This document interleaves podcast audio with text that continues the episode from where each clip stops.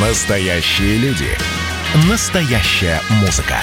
Настоящие новости. Радио «Комсомольская правда». Радио про настоящее. 97,2 FM. эм. Был бы повод. Здравствуйте, я Михаил Антонов, и эта программа «Был бы повод». 4 октября на календаре и рассказ о событиях, которые происходили в этот день, но в разные годы, ждет вас в сегодняшней передаче.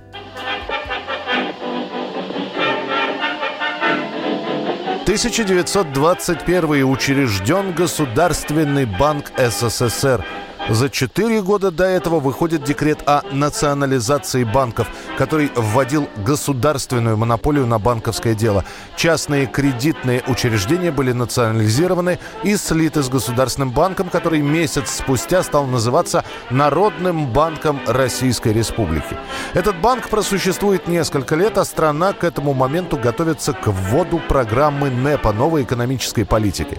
Именно НЭП даст толчок дальнейшему развитию банковского дела в молодой Советской Республике. Согласно положению о Государственном банке, он является хозяйственной организацией, созданной с целью способствовать кредитам, и прочими банковскими операциями развитию промышленности, сельского хозяйства и товарооборота, а также с целью концентрации денежных оборотов и проведения других мер, направленных к установлению правильного денежного обращения. В течение первого года деятельности Госбанк выполняет сразу несколько функций – кредитную и расчетную. Ему было предоставлено монопольное право на проведение операций с валютой и валютными ценностями.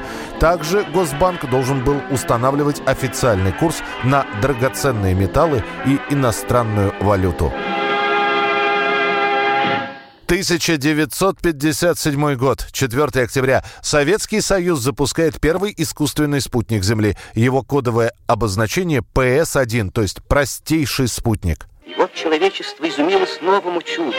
У нашей планеты появился искусственный спутник, сотворенный советскими людьми. На всех языках неслись сообщения. 4 октября 1957 года началось покорение Вселенной. Запуску предшествует долгая работа по расчетам. Казалось бы, спутник уже готов. Но какая сила может его запустить на орбиту Земли? И лишь когда летом 1957 года с полигона Тюратам, который позже станет космодромом Байконур, будет запущена баллистическая ракета Р-7, она стартует и попадает в цель на полигоне на Камчатке, вот только после этого ученым стало понятно, что создан носитель для запуска спутника на орбиту. Вот его модель в натуральную величину. Внутри шара установят измерительные приборы, которые по радио будут передавать все показания на Землю.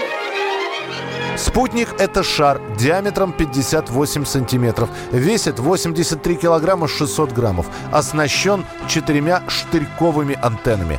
Через 295 секунд после старта спутник и центральный блок ракеты были выведены на орбиту. На 315 секунде после старта искусственный спутник Земли отделился от второй ступени ракеты-носителя и сразу его позывные услышал весь мир.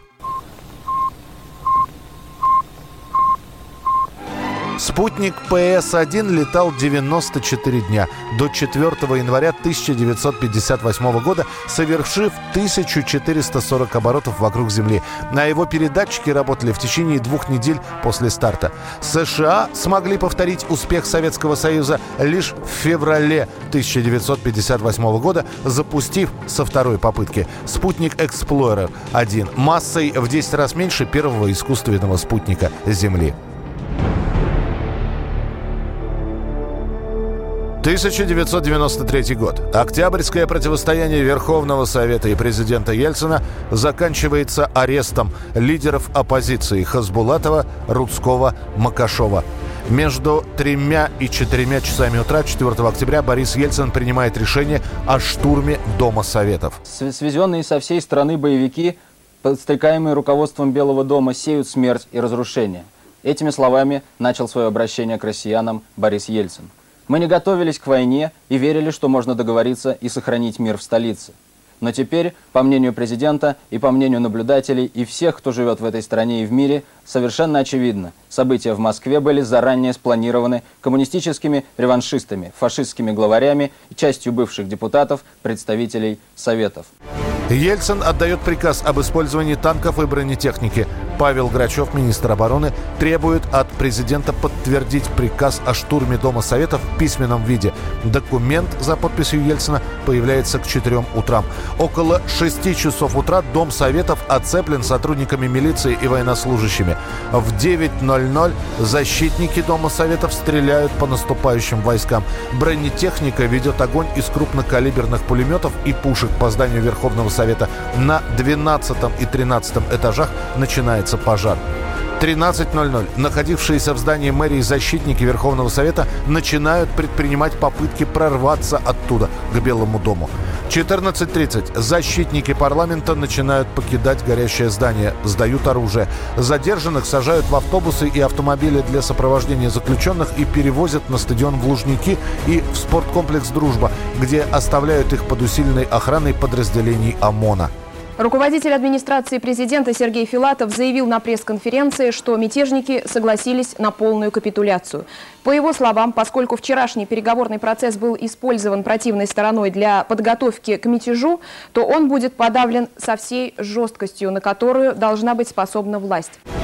17.05. Белый дом покинуло около 700 человек, которые шли, держа руки над головой между двумя рядами солдат. 17.30. Александр Рудской, Альберт Макашов, Руслан Хазбулатов требуют, чтобы послы западноевропейских стран обеспечили им гарантию безопасности. В 19.01 они будут арестованы, после чего Хазбулатова, Рудского и Макашова на автобусе в сопровождении бойцов Альфа и сотрудников службы безопасности доставят в следственный изолятор Лефортово. Все это время и 3 и 4 октября телевидение ведет прямую трансляцию происходящего. Как будут судить арестованных, какие обвинения им предъявят, это отдельная история. А статистика говорит, что 3 и 4 октября 1993 года в столкновениях и от случайных пуль погибает 130 человек. Около полутысячи получают ранения. И, наконец, музыкальное событие дня сегодняшнего – 2003 год. Уйдя из группы Destiny Child, певица Бьонсе выпускает свой первый сольный альбом. И вот он успех. Сингл «Baby Boy» начинает недельный марафон пребывания на первом месте американского хит-парада.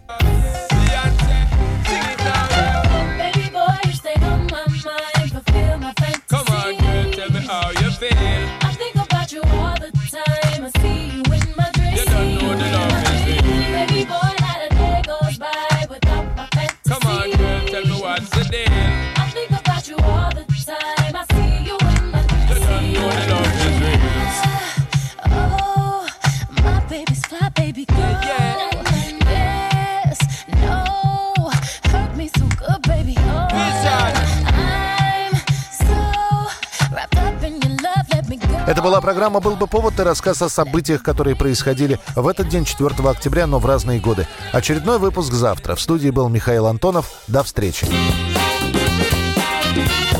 «Был бы повод»